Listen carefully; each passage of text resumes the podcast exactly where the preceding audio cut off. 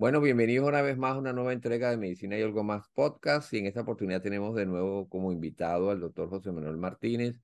Como ustedes saben, él es médico venezolano, graduado de la Universidad Central de Venezuela.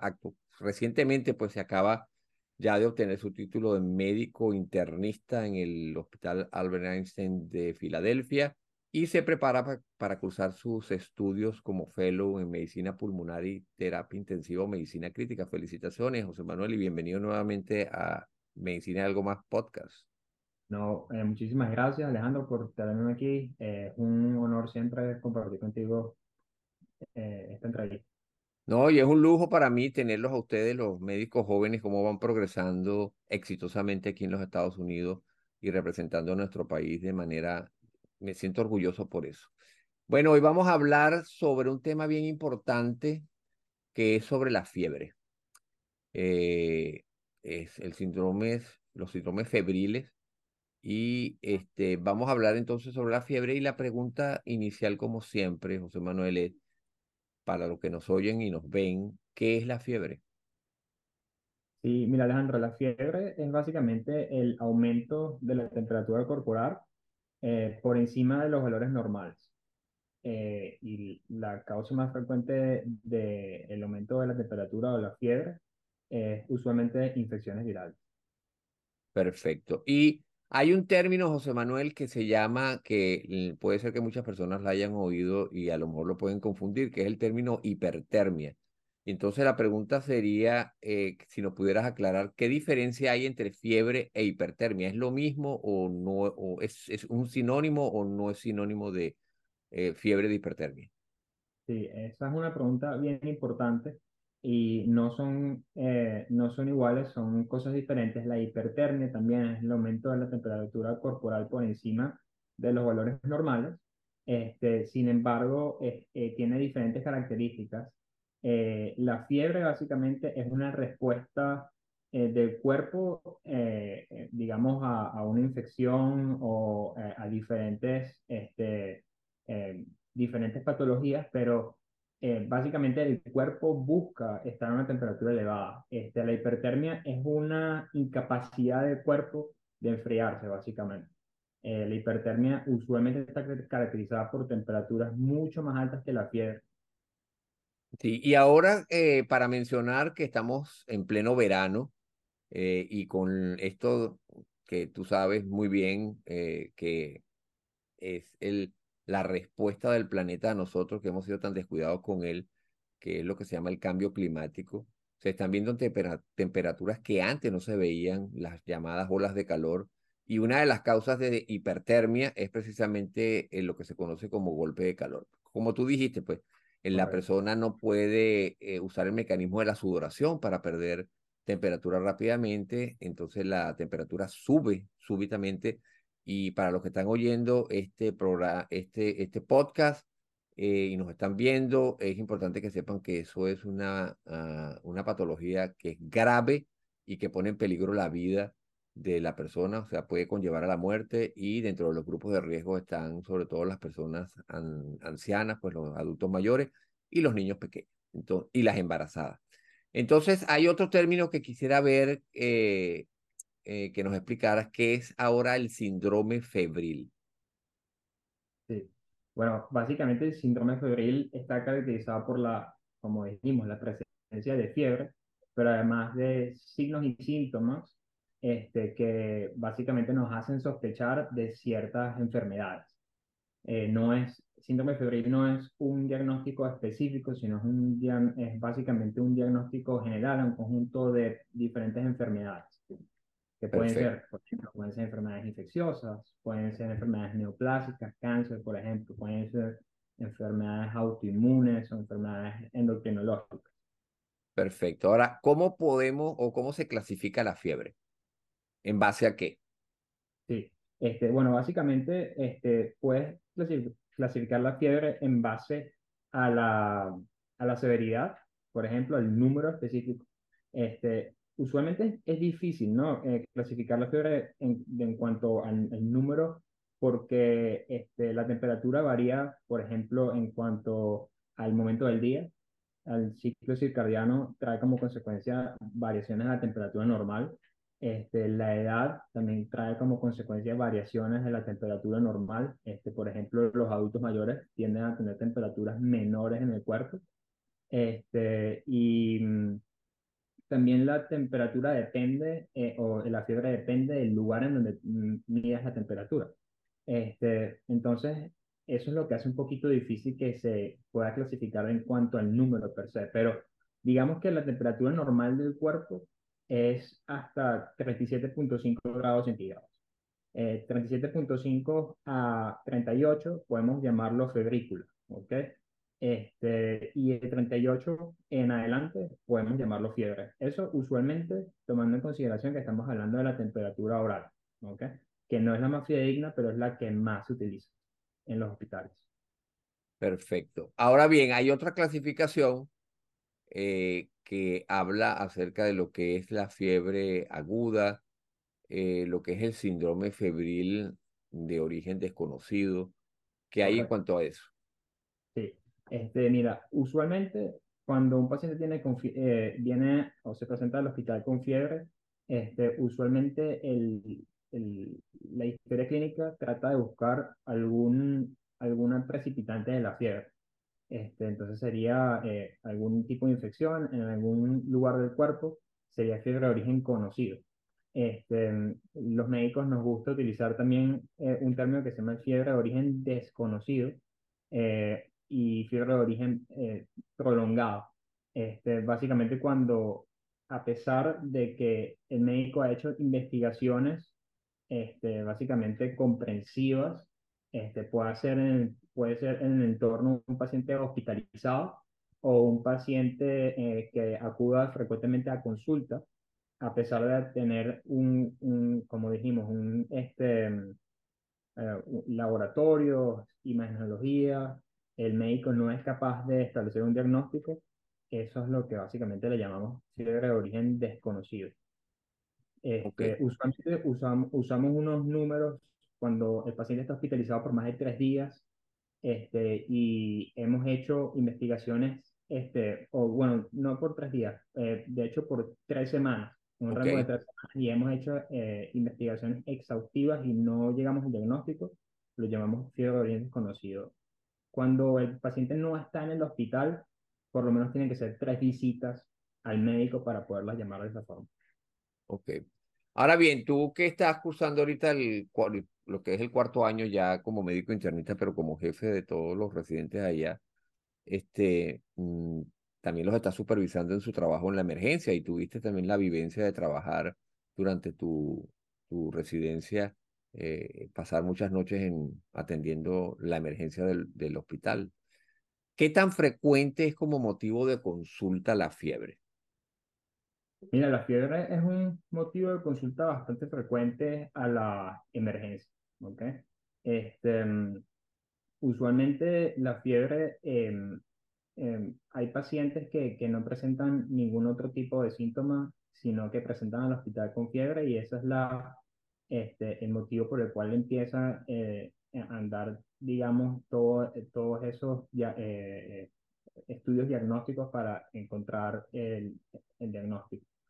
Em, hay pacientes, por ejemplo, los adultos mayores que eh, los vemos mucho en el servicio de medicina interna, este, que usualmente son pacientes oligosintomáticos que vienen, que usualmente no, no presentan muchos síntomas, este, más que fiebre cuando vienen al hospital, y eso ya prende la alarma al internista de empezar a pensar en las causas, cuáles son las causas más frecuentes de fiebre. Perfecto, que ya vamos a hablar de eso después. Ahora bien, José Manuel, ¿cómo se detecta la fiebre? ¿Cómo, se, cómo saben ustedes, cómo sabe el médico que la persona, eh, el paciente tiene fiebre? ¿Cuáles son los, los, de qué recursos cuenta el médico y, y, puede contar pues la, el, la, la persona comunes para poder tomar la temperatura y qué diferencia hay entre ellas? Correcto. Este, bueno, aquí voy a ser un poquito extenso. Fíjate que eh, usualmente el, el médico eh, puede diagnosticar la fiebre de una manera objetiva o subjetiva. Ok. Em, la mayor parte de las veces cuando los pacientes vienen al hospital y se quejan y nosotros pensamos que el paciente, el motivo de consulta es la fiebre, es subjetivo porque el paciente usualmente no, no se mide la temperatura en casa. Eh, hay cosas que nos hacen sospechar de que el paciente tenga fiebre. Por ejemplo, el paciente que viene eh, quejándose de, a pesar, además de sentirse caliente, eh, sentir temblores, por ejemplo, o mucho frío. Eh, son usualmente eh, los mecanismos que, que, tiene el cuerpo para poder aumentar la temperatura corporal. recordando de que quizá vamos a hablar de esto un poquito más adelante, pero cuando el cuerpo quiere incrementar su temperatura, lo que hace es vasoconstricción y eso trae como consecuencia que el paciente se sienta muy frío y también se activan los mecanismos de producción de calor que hace que el cuerpo básicamente empiece a temblar y eso produzca calor. Entonces, básicamente el frío y los temblores son muy característicos de la fiebre. De esa manera subjetiva podemos saber si el paciente tuvo fiebre antes de venir al hospital. Ahora, objetivamente, este, hay métodos eh, para tomar la temperatura, eh, diferentes eh, tipos de termómetros, ¿ok? Digamos, podemos hablar de que tenemos una temperatura este, periférica y una central. Eh, la periférica, que es usualmente la que más comúnmente utilizamos, puede ser tomada, por ejemplo, en la boca, o puede ser tomada en el oído, que es en la membrana timpánica o en la arteria temporal, este, o la temperatura axilar. Este, y tenemos la temperatura central, este, que usualmente es un poquito es más sofisticada, más específica, pero la hacemos menos frecuente, que sería, por ejemplo, con catéteres específicos en la arteria pulmonar o este, catéteres específicos que van al esófago o incluso la temperatura rectal. Este, de hecho, la temperatura rectal de las formas menos invasivas es la más fidedigna este, a la temperatura central, pero no es la que menos, es la que menos, no es la que mayormente utilizamos por eh, motivos obvios. Y, con y y aprovechando esto, mm, pudimos ver durante esta pandemia eh, el uso mm, de los termómetros de contacto, ¿no?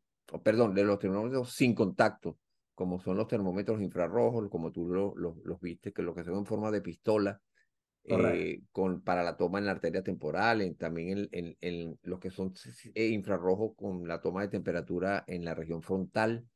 Este, pero digamos que la tecnología ha llevado que ni siquiera tiene que tener contacto este tipo de termómetros con la persona, sino que a una distancia de 2, 3 centímetros pues se puede disparar el, el termómetro eh, y podemos obtener rápidamente la temperatura sin, sin incomodar, sobre todo cuando se trata de niños, a los niños para la toma de temperatura.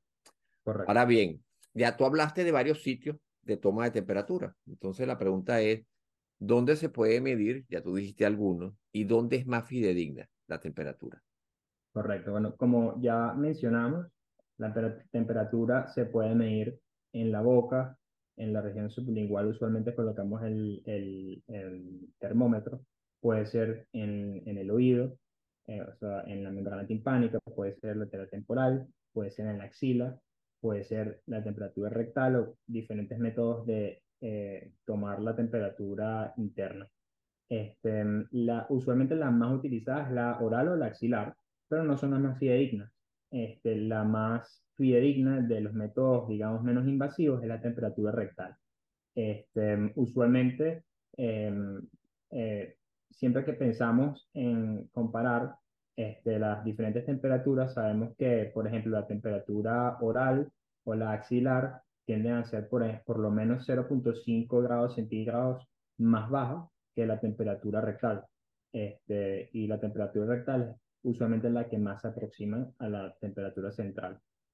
Perfecto. Y aquí, hay que, aquí tenemos que aprovechar a José Manuel a decir que ya en la actualidad no se usan los termómetros de mercurio que se usaban, pues yo me recuerdo, pues cuando yo era niño, había dos tipos de termómetros de mercurio, uno que era rectal y otro oral pero dado su alto riesgo, sobre todo cuando se usa en niños, este, y por la, lo contaminante que es el mercurio, pues ya se ha desechado ese tipo de termómetro. Y lo que se mide en la boca son termómetros digitales, igual que con los de oído, porque son como parecidos a los de pistola, pero si ahí hay, digamos, un contacto como tal, hay que meter el, el, el termómetro dentro del canal auditivo para obtener la temperatura. Perfecto. Eh, ahora bien, ahora queremos que nos diga cómo se produce la fiebre, por qué el cuerpo aumenta la temperatura. E, e, es una respuesta que es debido a qué. Sí. Entonces, como mencionamos al principio, la fiebre, básicamente, cuando el, el cuerpo busca generar la fiebre. Este, digamos, el centro que controla la temperatura corporal, eh, que eh, se encuentra localizado en el sistema nervioso central y se llama el hipotálamo.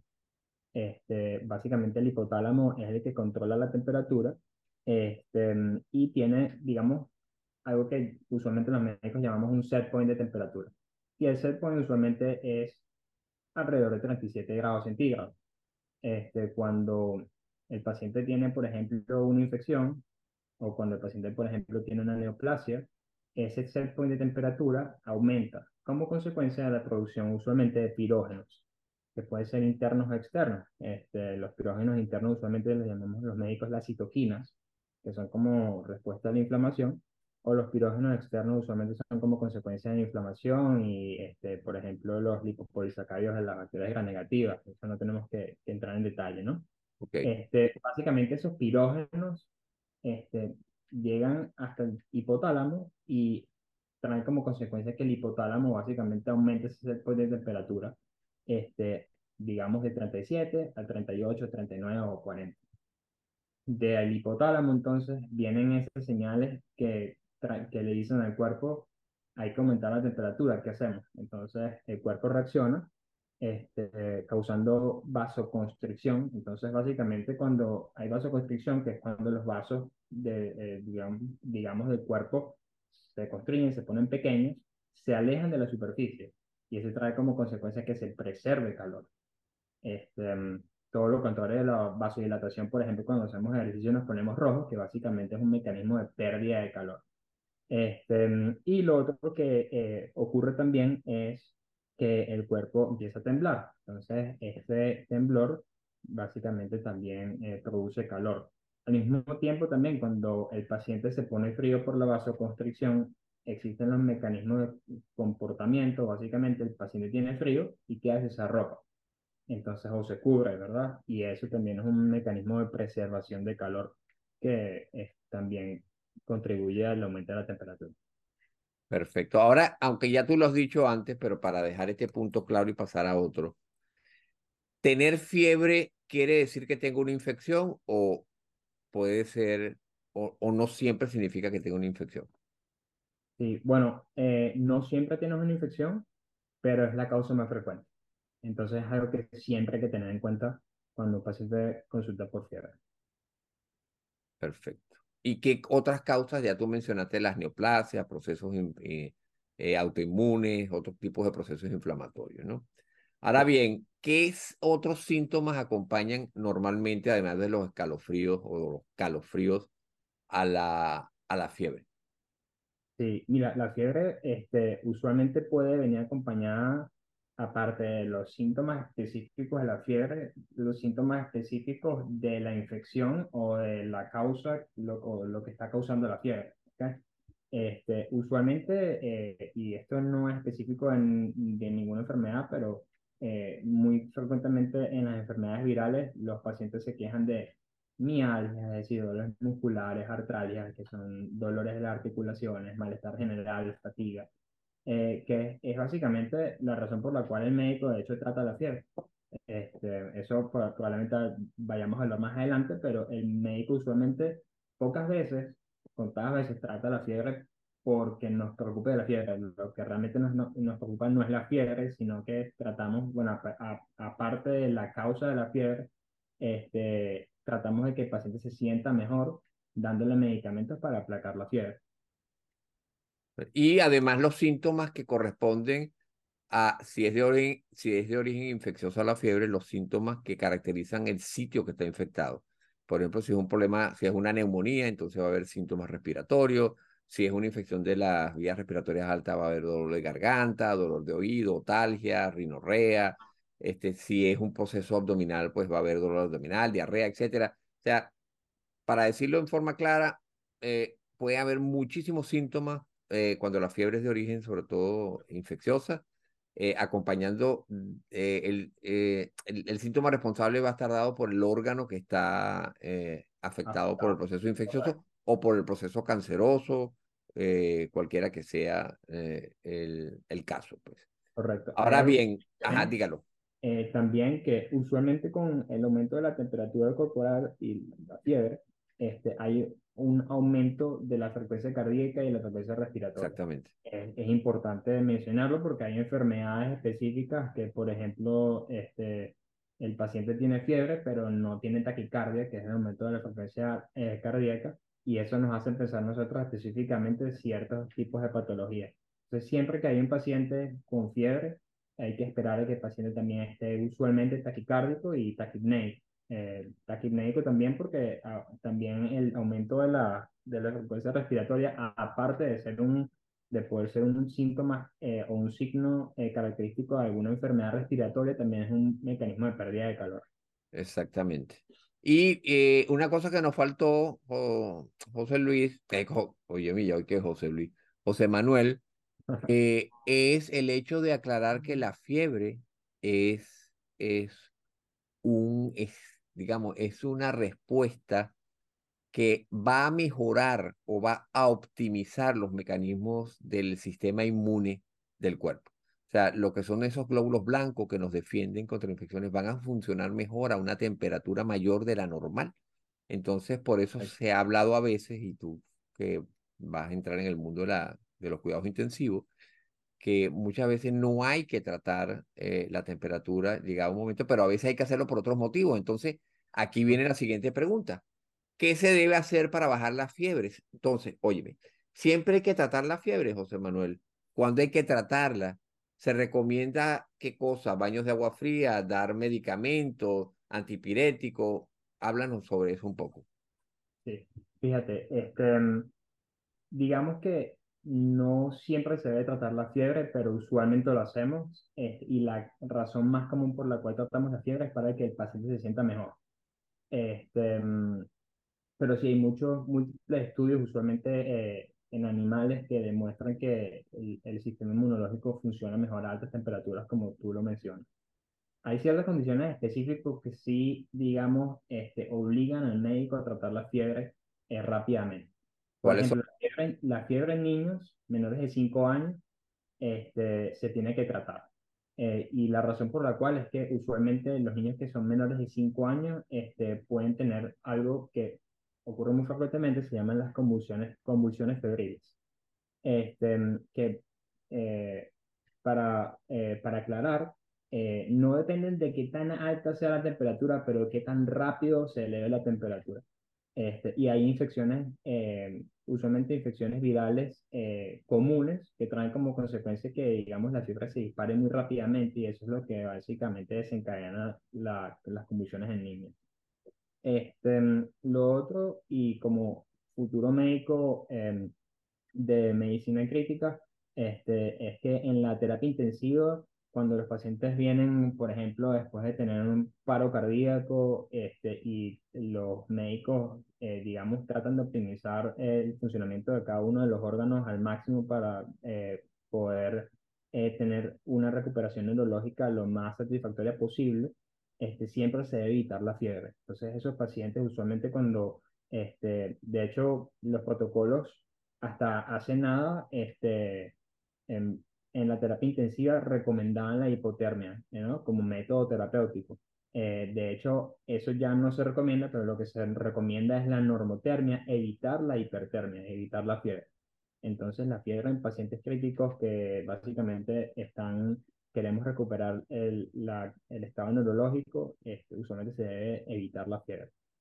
Ahora, este se, se habla, José Manuel, de baños de agua fría, pero hay que aclarar que no es agua fría helada, ¿no? Si tú vas por ejemplo, si es un niño, un joven eh, que quiere bajar rápidamente la temperatura, eh, los baños de agua fría, o sea, no es agua fría como tal. ¿Qué temperatura debe tener esa agua para bajar la temperatura, la fiebre? Correcto. Entonces, para, para bajar la temperatura, básicamente hay medicamentos o hay métodos físicos para bajar la temperatura, ¿no? Este, los pacientes que tienen que realmente tienen fiebre y no hipertermia, como dijimos anteriormente, van a usualmente responder a medicamentos. Este, los medicamentos que más comúnmente se utilizan son, por ejemplo, medicamentos como el acetaminofén o paracetamol eh, o los AINES. Eh, también se utilizan muy frecuentemente. Em, y hay métodos físicos, como tú dices, ¿no? Eh, por ejemplo, los baños de agua fría o sumergir, sumergir al paciente en, en agua fría o básicamente este, poner un, ventilador cerca del paciente para también que, este, que disminuya la temperatura corporal.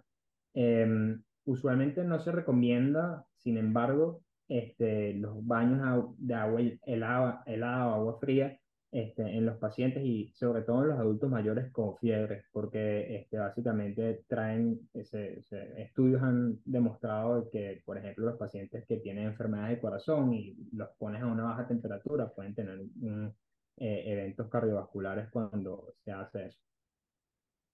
Y sobre todo en el caso de hipertermia, ahí sí se puede recomendar poner compresas eh, o alguna unas bolsas con hielo pero no sino en determinados sitios como son a nivel del cuello, en las axilas o en la ingle. Y el porqué de eso es importante decirlo porque a nivel del cuello, a nivel de las axilas y a nivel de la ingle, es donde los vasos, los grandes vasos, las arterias, pues por la, a través de la cual se, se puede perder calor por transferencia, están más superficiales, están más cerca de la piel. Entonces ahí son los sitios, porque a veces cuando la gente entra a terapia intensiva no entiende por qué la enfermera en el paciente que tiene fiebre le está poniendo compresas en la ingle, en la axila o en el, o en el cuello. O sea, parece que fuera algo que, que fuera así como, como que e, e, es una costumbre. No, no, no, tiene una explicación fisiológica. Es que a ese nivel eh, los vasos están muy superficiales y permiten el contacto del hielo, pues, de, con las compresas frías con, con las arterias y se disipa mejor el calor, pues se hace la transferencia mejor en esos sitios, ¿no? Entonces, eh, lo otro es, ahora bien, te llegó el paciente con fiebre a la emergencia, ¿qué estudios diagnósticos se deben realizar? Y, yo sé que esto es muy complejo porque depende de, de la causa, pero en general, ¿cómo lo abordan y qué estudios se hacen inicialmente? Mira, este, creo que es importante aquí eh, destacar como eh, la causa más frecuente de fiebre son las enfermedades infecciosas, las infecciones.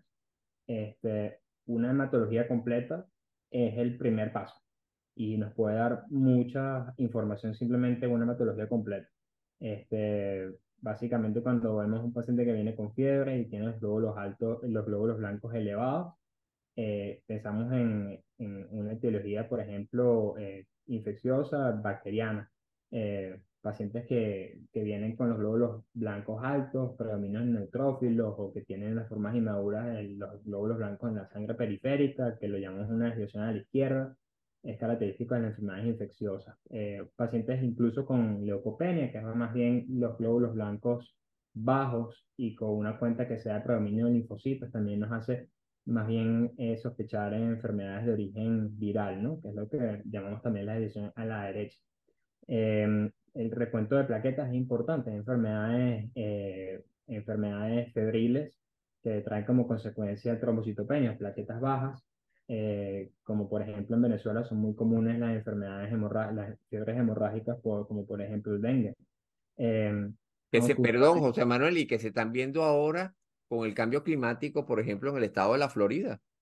Y yo creo que hasta en Texas, que son estados que están bordeando pues el Golfo de México, el, el aumento de las temperaturas ha modificado o, ha traído como consecuencias que el hábitat se ha hecho, este, mm, se ha hecho, eh, ha hecho posible que haya el surgimiento, o que digamos que los mosquitos, que son los transmisores de ciertas enfermedades, se empiecen a pulular y entonces se ve con más frecuencia esas enfermedades que no eran tan, que, que son más bien enfermedades que se dan en el trópico, ¿no?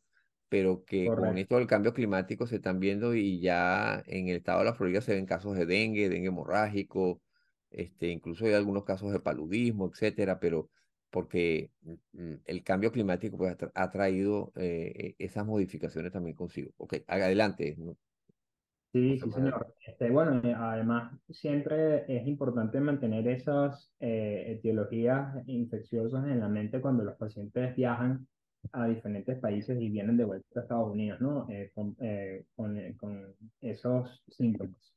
Este, además de eh, una hematología completa que, como dije, ya nos da mucha información, eh, podemos, eh, por ejemplo, en la química sanguínea, hay ciertos valores específicos que nos, usualmente nos, nos ayudan a guiar el diagnóstico, ¿no? Por ejemplo, los pacientes que, que, vengan con clínica urinaria, es decir, que tienen dificultad para orinar o a lo mejor que tienen dolor en la espalda, eh, o que han orinado con sangre, usualmente eh, pedimos una química sanguínea, a ver cómo está la, la creatinina, la urea, vemos cómo está la función renal. Eso nos da una pista de que la etiología este, sea, em, sea eh, del tracto, tracto urinario. Em, un paciente que venga este, con fiebre que nos haga pensar que el paciente está séptico, o sea, que tiene sepsis muy, muy frecuente. Es importante, por ejemplo, hacer cultivos de sangre cultivos de sangre, este, usualmente nos van a permitir hacer el diagnóstico específico de la bacteria que está causando la infección. No siempre son positivos, pero en gran parte de las veces. Es importante eh, cuando los pacientes tienen fiebre saber si tienen factores de riesgo. Este, por ejemplo, si el paciente tiene infección por el virus del HIV, em, que básicamente son estudios que se pueden hacer fácilmente. Em, Las serologías virales también, ¿verdad? Sí, también, puede, bueno, evidentemente se pueden hacer los eh, estudios rápidos para, por ejemplo, diagnosticar COVID o cualquier otro virus del tracto respiratorio, influenza, el virus sincitial respiratorio que también es súper frecuente aquí en Estados Unidos. Este, se pueden hacer usualmente por eh, los, estos eh, los swab nasales, ¿no? Y em, estudios, estudios de imagenología, José Manuel, frecuentes que se usan, que ustedes hacen en la emergencia. Eh, usualmente lo más fundamental es una rayos X. Igual que como hablé de la hematología completa, la rayos X también nos va a dar este, una pista de, de cuál, es la, em, cuál es la etiología. Si pensamos que sea de etiología o, de causa eh, respiratoria, ¿ok? Em, además de la rayos X, eh, usualmente en los pacientes, por ejemplo, que tienen fiebre de origen desconocido, las tomografías son muy importantes. Este, usualmente las tomografías que nos permitan ver el abdomen y la pelvis eh, nos, pueden, nos pueden dar eh, pistas de, por ejemplo, abscesos que estén localizados en el, en el abdomen o en el retroperitoneo o en la pelvis que no sean fácilmente visibles de alguna otra manera. Eh, la única forma de hacer el diagnóstico es con imagenología. Entonces, la imagen también es muy importante, pero yo diría que sobre todo cuando tenemos un paciente que estamos eh, sospechando de, digamos, que, que, no tienen una presentación clínica característica.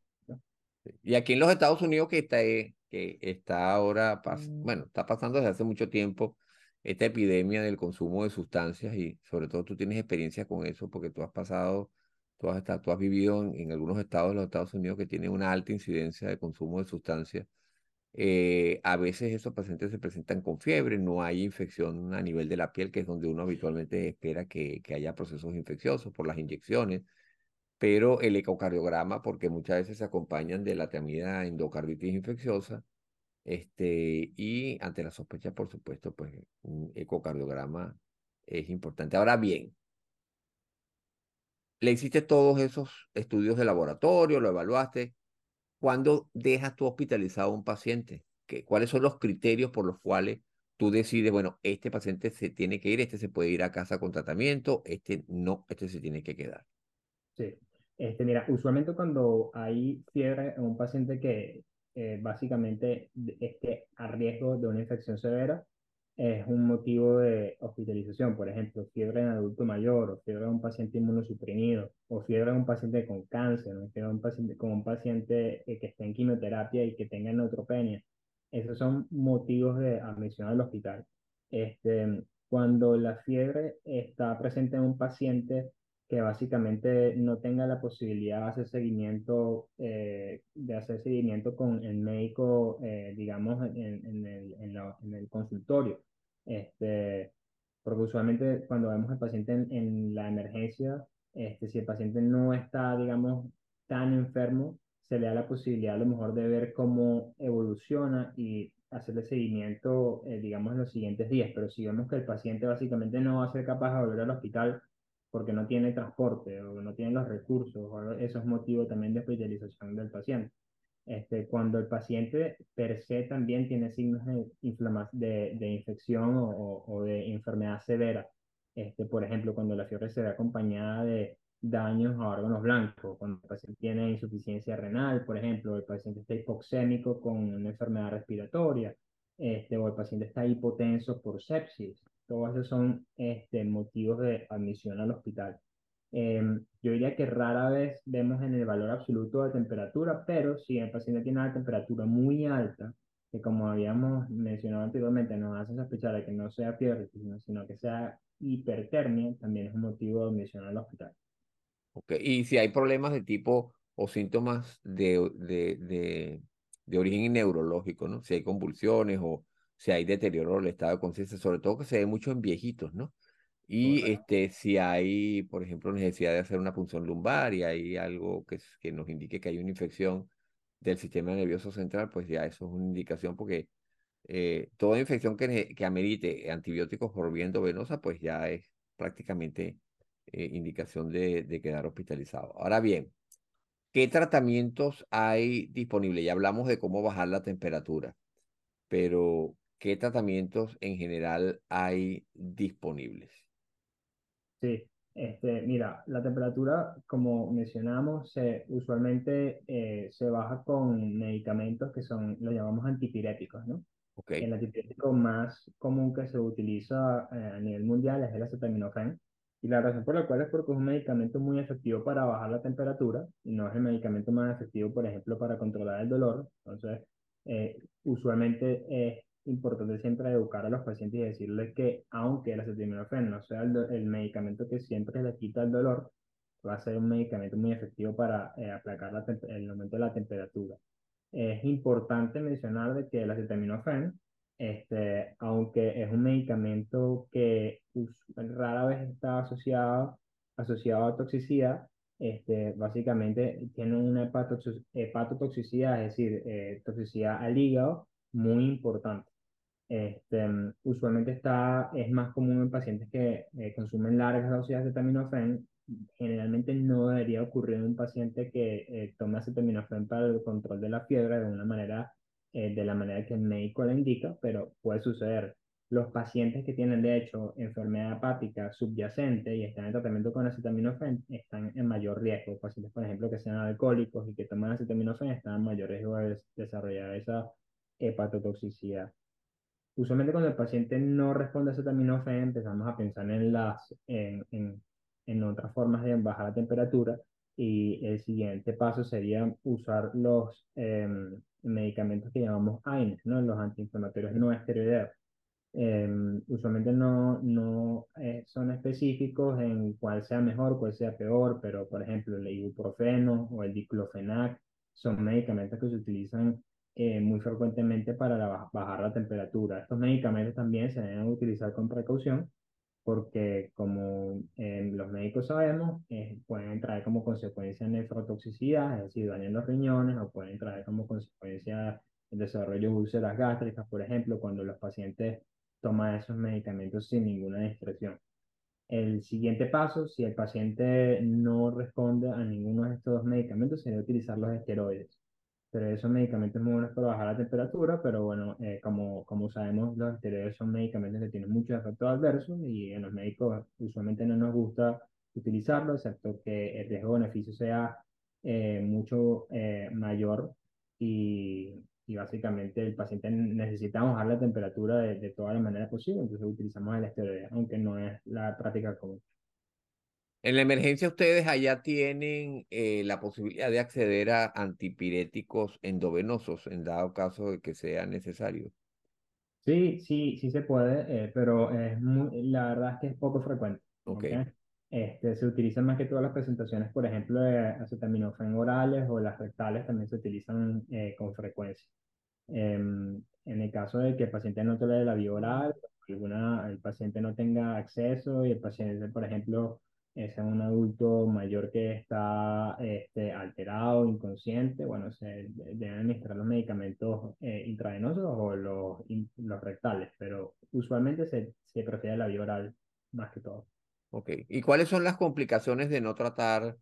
eh, bueno, por supuesto, es no, so- no, no solamente es no tratar la fiebre, pero no tratar la fiebre eh, como tal, porque sabemos cuáles son las consecuencias si no tratamos la causa de la fiebre, pero si no tratamos la fiebre como tal, como síntoma y como signo, porque también podemos eh, verificarlo, pues, cuantificarlo, ¿cuáles pueden ser las complicaciones? Por supuesto que nos vas a hablar dependiendo también del, del, del grupo etario, ¿no? Claro. Mira, este, Y, y, de, y de enfermedad de base, pues. Claro. Mira, lo que usualmente han demostrado los estudios, por ejemplo, en pacientes hospitalizados que tienen fiebre, es que tratar o no tratar la fiebre no trae ningún tipo, o sea, no tiene ningún tipo de diferencia en el paciente. Este, entonces, básicamente siempre ha sido la diatriba. eh, usualmente el paciente se termina tratando para que se sienta mejor. Eh, hay grupos específicos que, como mencioné antes, tratamos la fiebre. Por ejemplo, en los niños pequeños la tratamos para que no convulsionen en, los, en los pacientes que tienen muchas comorbilidades, por ejemplo, comorbilidades cardiovasculares, que sabemos que no van a tolerar la taquicardia, eh, tratamos la fiebre. En pacientes que tengan enfermedades, por ejemplo, respiratorias y que sabemos que no van a tolerar, respira- eh, digamos, eh, estar hiperventilando eh, por largos periodos de tiempo, también tratamos la fiebre. Este, mm, Básicamente son las, la, la, digamos, los- las circunstancias en, la cual, en las cuales, eh, digamos, queremos tratar la fiebre. Bueno, como también mencioné, los pacientes que están en la terapia intensiva y están recuperándose neurológicamente, también tratamos la fiebre. Em, pero en líneas generales, eh, el paciente, digamos, promedio, eh, tratar o no tratar la fiebre realmente no trae, no, no, usualmente no se eh, asocia a un resultado, resultado mejor o peor, pero es para que el paciente se sienta mejor.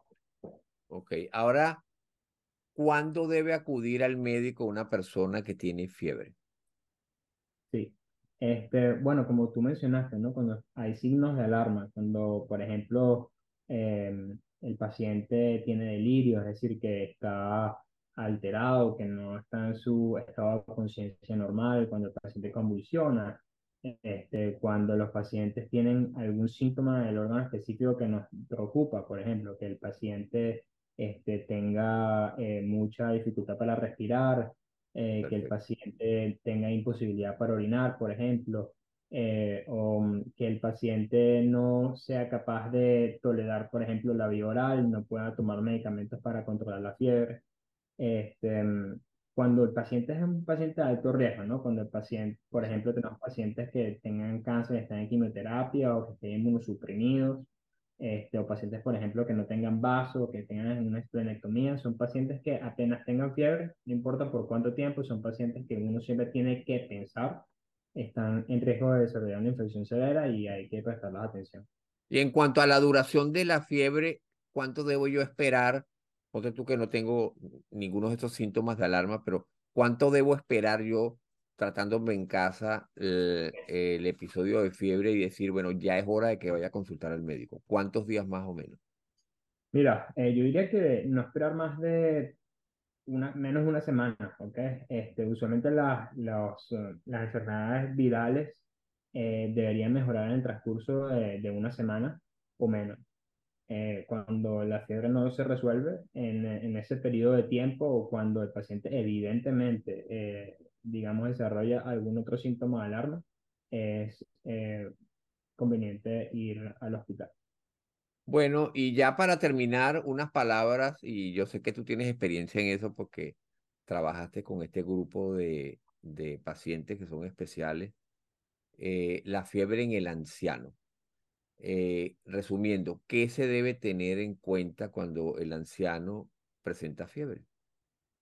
Sí, este, mira, em, es importante mencionar que los pacientes ancianos, por definición, son pacientes oligosintomáticos, es decir, que básicamente rara vez van a ser capaces de montar una eh, respuesta febril, este, digamos, em, importante. Es decir, el- quizás el paciente mayor puede acudir al hospital por una temperatura de 38 lo cual en un paciente normal nos parece que, bueno, puede ser una fiebre leve, este, pero quizás para ese, para ese anciano sea una, básicamente una infección grave y sea una fiebre muy alta.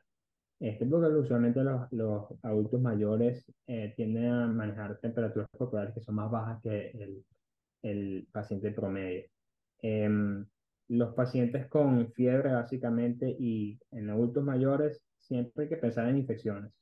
Este, y siempre hay que eh, considerar este, eh, las diferentes infecciones, incluso en la ausencia de síntomas. Es decir, este, por ejemplo, las infecciones urinarias son muy frecuentes, las infecciones respiratorias son muy, muy frecuentes también. Son dos cosas que hay siempre hay que tener este, en cuenta. Y este, son un grupo de riesgo, un grupo de riesgo de complicaciones este, como consecuencia de las infecciones o no infecciones. Puede, eh, también en el adulto mayor eh, las enfermedades neoplásicas son muy frecuentes. Em, entonces, yo diría que en el adulto mayor la presencia de fiebre siempre sea tratada eh, como un signo de alarma y que siempre este, conlleve a visitar a un médico o al hospital para que se haga más investigación acerca de eso. y recordar que la fiebre en los pacientes de los adultos mayores que tienen problemas de tipo, por ejemplo, Alzheimer o demencia, pueden agravar estos síntomas, deteriorarlo más y hacer que el estado de conciencia se agrave. Entonces eso es un signo de alarma por el cual eh, a veces, como tú dijiste, el paciente adulto mayor no tiene una temperatura muy alta, es una febrícula, este, pero se deteriora, pues su, su, su sistema nervioso central se deprime más. Eh, sumado al, deterioro que ya tiene previamente con, esta, con estos problemas eh, como Alzheimer o demencia. Y eso, eso, es, eh, eh, eso es algo importante a tener en cuenta en este grupo de, de poblacional, pues que, en el cual tú tienes bastante experiencia. Bueno, José Manuel, no me queda más que agradecerte nuevamente tu presencia aquí en Medicina y Algo Más Podcast. Nuevamente, pues te felicitamos, estamos orgullosos de profesionales como tú, venezolanos jóvenes en los Estados Unidos, como otros que yo tengo invitados, tengo el lujo de tener varios. Que empecé con José Manuel y José Manuel me recomendó pues algunos de sus compañeros y espero que ir alargando la lista en la medida que José Manuel me, me, me, me pueda eh, dar eh, la información sobre otros colegas que están aquí en los Estados Unidos, porque esa es la idea, pues, que los profesionales jóvenes pues tomen la iniciativa sobre este tipo de, de programas y, este, y darles a conocer a, eh, a nuestro país y al resto que los profesionales venezolanos están bien formados y se destacan pues en cualquier sitio donde estén. Entonces, nuevamente gracias José Manuel y estaremos pendientes y a lo mejor el próximo podcast, no, no creo, mentira, porque vas a pasar un año más ahí en, en Filadelfia, pero ya después en el futuro vamos a seguir haciendo podcast, así que no te salvas. Claro. Pero ya en un futuro será en tu nueva sede cuando estés haciendo eh, medicina crítica y medicina pulmonar. Gracias. Gracias, José Manuel. Siempre bueno estar contigo. Bye.